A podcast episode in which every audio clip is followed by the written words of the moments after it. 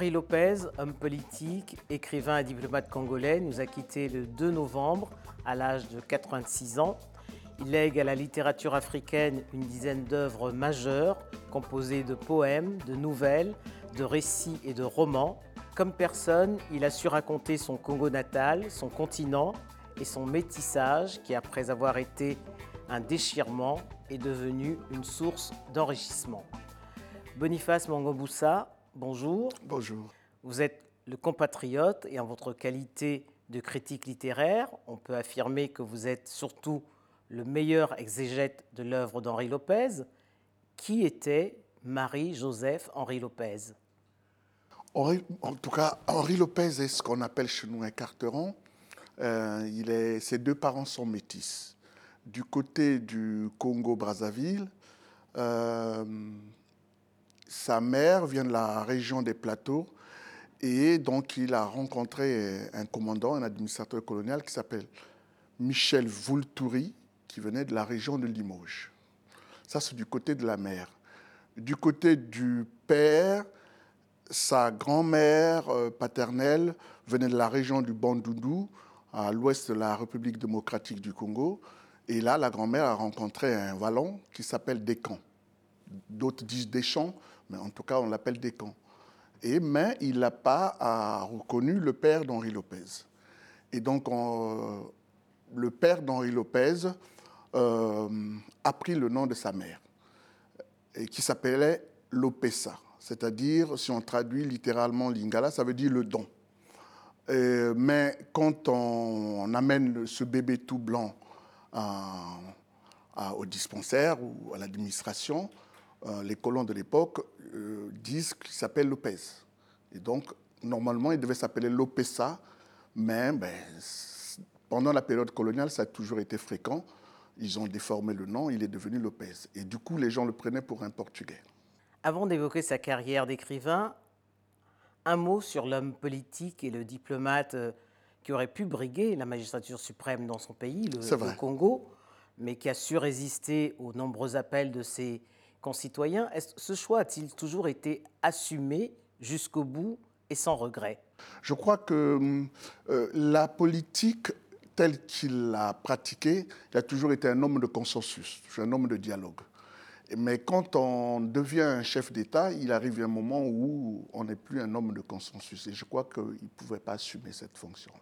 Je pense qu'il il faisait partie de ces hauts fonctionnaires, c'est-à-dire des hauts commis de l'État, dont le pays a besoin, euh, justement pour établir les ponts. C'était un homme des ponts. Ça ne pouvait pas être un homme des clans. Or, euh, quand on veut être un chef d'État, dans un premier temps, il faut être un homme de, de clan. Mais lui n'avait pas de clan. Son métissage faisait que c'était un homme de compromis, de dialogue. Et je crois que tous les gouvernants au Congo l'ont utilisé pour soi dessein parce qu'il savait aplanir. C'était un homme courtois euh, et donc il respectait aussi l'autre. Un humaniste. Un humaniste, vraiment. Je pense toujours, j'ai toujours pensé qu'il aurait pu vivre euh, au XVIIIe siècle parce qu'il aimait l'art de la conversation, euh, l'échange. Et je pense que quand on est un homme, et puis ce n'était pas un grand orateur, je crois que ce n'était pas un tribun, je crois qu'il n'aurait pas pu assumer cela. Quels sont les trois mots qui, à vos yeux, caractérisent le mieux l'écriture d'Henri Lopez? Hmm, Belle question. Je dirais euh, d'abord l'humour, c'est très important, l'érotisme et l'élégance. Je crois que ces trois mots-là. Ils vont ensemble d'ailleurs. ils se complètent. Ils se complètent, exactement. Et ça, c'est très, très important parce que euh, il faut savoir qu'on était un pays marxiste. Euh, moi qui ai fait des études à Leningrad, je sais ce que ça veut dire être un, pays marxiste. Il y, a, il y, a, vraiment deux piliers. C'est d'abord l'économie euh, triennale et quinquennale, ça, c'est du point de vue économique et surtout du point de vue euh, euh, intellectuel, culturel, c'est euh, le réalisme socialiste, c'est-à-dire créer un homme nouveau. Et cet homme nouveau, il, faut lui donner des héros positifs. Or, Henri Lopez, il n'a pas succombé à cela. Euh, dès qu'il publiait son premier roman, il y a de l'insolence, euh, son, premier recueil de, nouvelles tribaliques, il y a de l'insolence, il y a de l'irrespect, il y a beaucoup d'humour, beaucoup euh, d'érotisme aussi. Et donc, quelque part, il a aidé à l'éclosion des talents, parce que on était toujours surpris, surtout nous les jeunes, on se c'est pas possible, ce monsieur c'est quand même un premier ministre, comment il peut décrire aussi des scènes aussi euh, érotique, euh, il peut avoir autant d'autodérision parce qu'il se mettait en scène lui-même. Euh, parfois, il se moquait de lui. Et, et surtout l'érotisme. L'érotisme a été vraiment un élément très important. Dans un premier temps, les gens disaient c'est la pornographie, mais non, c'était l'érotisme. Et je pense que quand on a lu Henri Lopez au Congo, quand on arrive à Paris, on va au musée d'Orsay, on n'est pas très choqué en regardant l'origine du monde ou bien euh, Olympia de Manet. Je pense qu'il nous a préparé à cela. De ce point de vue, je, lui suis infiniment reconnaissant. Alors, ce fils de Potopoto était né à, Léopoldville, sur la rive gauche du, fleuve Congo. Et il était également un trait d'union entre ces deux Congos. Euh, d'ailleurs, vous le rappeliez euh, par sa naissance, hein, par ses origines. Et les femmes ont toujours été ses héroïnes principales dans tous ses romans. Y a-t-il une explication? Oui, parce que hum, déjà, je, vous l'ai dit, euh, Lopessa, c'est le nom de sa mère, de sa grand-mère euh, paternelle, Lopez hérite. Euh, il a été séparé très tôt de son père, très tôt, et il a grandi avec sa mère, qu'il a eu très très très jeune, pratiquement sa grande sœur. Et sa mère il faut savoir que pendant la période coloniale, euh, les métis, c'était pratiquement un petit clan. Et donc, il a toujours euh, grandi au, milieu de, ces, de, métis. D'ailleurs, il est dit dans, euh, je pense, dans le lycée Le Flamboyant, où il dit, en ce temps-là, toutes les métisses des deux rives étaient mes tantes. Et donc, il a toujours été élevé par des femmes fortes, par sa mère, par sa grand-mère maternelle. À qui il consacre d'ailleurs un, un, livre, ma grand-mère Bantou, grand Bantou euh, avec qui ils ont beaucoup discuté la colonisation, où sa grand-mère disait, ben, ben non, tu n'es pas un enfant, parce que quand on est jeune, on est parfois violent. Les, euh, on traite toujours les parents des métis bordel. Et sa grand-mère disait non, c'était une histoire d'amour. C'est vrai que c'était une histoire d'amour. Euh, euh, la mère de Lopez a été reconnue. Et, donc, il a eu beaucoup d'échanges avec les femmes. moins avec les hommes. Surtout son père, il n'a pratiquement pas eu d'échange avec son père. Chercheur d'Afrique et le lys et le flamboyant marquent un tournant dans l'œuvre d'Henri Lopez. C'est vrai les héros baroques sont en quête de leur identité, et on a le sentiment que c'est un, effet miroir pour euh, celui dont le métissage a toujours été un déchirement. Mhm. Oui, il a beaucoup, beaucoup souffert. Euh, je me souviens un jour, euh, quand on déjeunait avec lui, il me disait tu sais, avant d'écrire, j'ai longuement hésité. J'ai voulu prendre un pseudonyme euh, parce que c'était la période de, de, la lutte contre le colonialisme, de la FIANF, la Fédération des, étudiants d'Afrique noire euh, française. Et à un moment, après, je me suis dit non, j'assume. Euh, je vais signer Lopez. Donc le métissage a toujours été un déchirement. Mais je pense qu'il a été honnête. C'est-à-dire que quand il était au Congo, homme politique, plongé dans le quotidien, il a décrit l'Afrique présente. Et à partir du moment où il arrive à l'UNESCO, il se propose euh, d'interroger son métissage. Et je pense que ça a été, j'ai trouvé toujours cette euh, euh, démarche très juste. parce que n'étant plus au Congo, il lui était très difficile d'avoir un, regard critique sur la société. Et à partir du moment où il s'est retrouvé à l'UNESCO, il a commencé à regarder son nombril dans le bon sens du terme, ses origines, et surtout, surtout, la question du métissage le taraudait parce qu'il voulait être, comment, dire, un précurseur. Vous savez, dans la littérature, dans l'art, dans tout ce que nous faisons, nous avons toujours besoin d'un référent. On s'identifie. Et Lopez pensait qu'il pouvait ouvrir, vu sa notoriété, la voie aux futurs métis africains qui puissent assumer cela. De ce point de vue, il a réussi son pari. Henri Lopez disait qu'écrire était une façon de se soigner pour lui. N'était-elle pas plutôt un exutoire? Ah oui. pour se détacher de la politique, lui qui a été le Premier ministre d'un président à la tête d'un Congo marxiste, Marien Ngouabi. Oui, oui. Il faut savoir que la période, la période marxiste au Congo était une période très, très, très violente.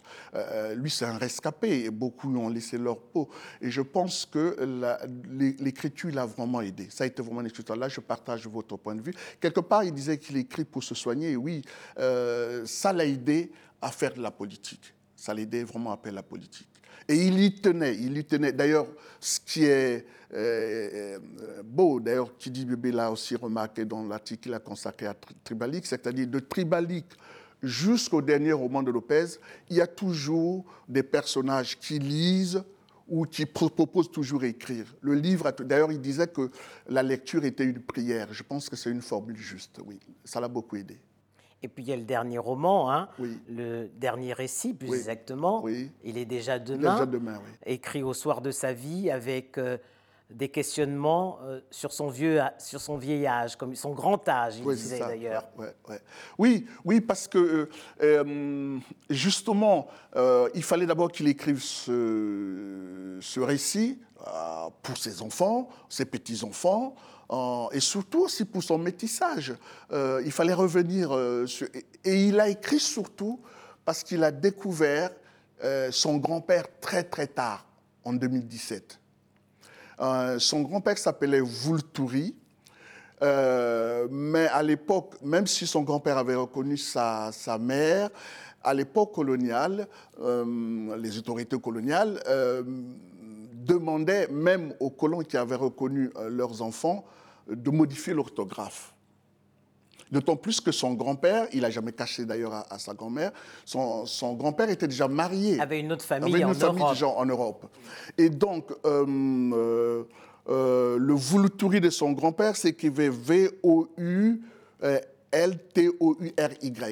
Le Vulturi, le nom de la mère de Lopez, V-U-L-T-U-R-I. Donc c'est le même nom, mais ce n'est pas le même orthographe. Et donc du coup, longtemps, la grand-mère la mère de Lopez a pensé toujours qu'ils étaient corses. Ce n'est que plus tard, et c'est la littérature, ce n'est pas la littérature qu'il a découvert ses origines. C'est euh, une petite, une arrière-petite fille de Vulturi qui elle-même avait eu euh, un enfant métis avec un Guyanais qu'il a abandonné, qui a lu Le chercheur d'Afrique, je crois que c'est même son grand-père qui a lu Le chercheur d'Afrique, c'est par ce détour-là qu'il contacte à l'époque la galerie et librairie du Congo, parce qu'il savait que Lopez devait être au salon, et c'est comme ça qu'il obtient euh, le courriel de Lopez et écrit un mail à Lopez. Il découvre en 2017 euh, qui était son grand-père. Ça a été un choc. Et c'est vrai qu'il fallait écrire après ce récit-là. Fallait raconter, il est déjà demain. Oui, c'est ça. Henri Lopez était également le parolier de deux hymnes connus par tous les jeunes Congolais de votre génération. Mm Même si tu fais, hein, pour mhm. ceux qui ne comprennent pas le lingala, et Les Trois Glorieuses. Henri Lopez, le patriote, malgré euh, la distance, était passionnément habité par le Congo Ah oui, ah oui, ah oui. Il y a une formule de, euh, de Tchekaya Otamsi euh, à l'époque. Euh, Lopez était au Congo, Otamsi était à l'UNESCO, lui disait Tu habites le Congo, le Congo m'habite, parce que ça a été vraiment l'obsession. Le Congo. On l'appelait Lopez à l'époque, quand on était jeune, à l'époque où l'autre rive euh, était le Zaïre, on l'appelait un Zaïko. Zaïko, c'est le nom d'un orchestre euh, en RDC, mais lui-même, il incarne vraiment euh, le Zaïko. Vous savez, le père de Lopez habitait un petit un village non loin de Kinshasa qui s'appelle Maluku. Et de l'autre côté du Congo-Brazzaville, il y a le même village qui s'appelle Maluku. Et il disait toujours Maluku Lopez, pour, distinguer le Maluku du Congo-Brazzaville. Et ça a été quelqu'un qui a vraiment porté euh, la vie littéraire au Congo.